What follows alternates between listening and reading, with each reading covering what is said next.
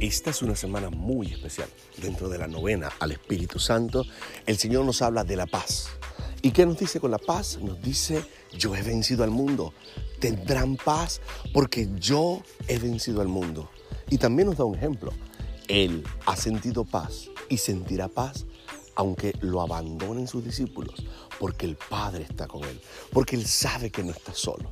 Entonces, estos elementos nos ayudan a nosotros a poder caminar en estos tiempos duros, en estos tiempos de pandemia, en estos tiempos en los que nos sentimos que las dificultades pueden llegar a nuestras vidas, que podemos sentirnos tristes porque la gente que amamos no está cerca de nosotros y nos podemos sentir abandonados. Recuerda, no estás solo. Como Jesús te ha dicho, el Padre de amor camina a tu lado y te bendice. No seas normal.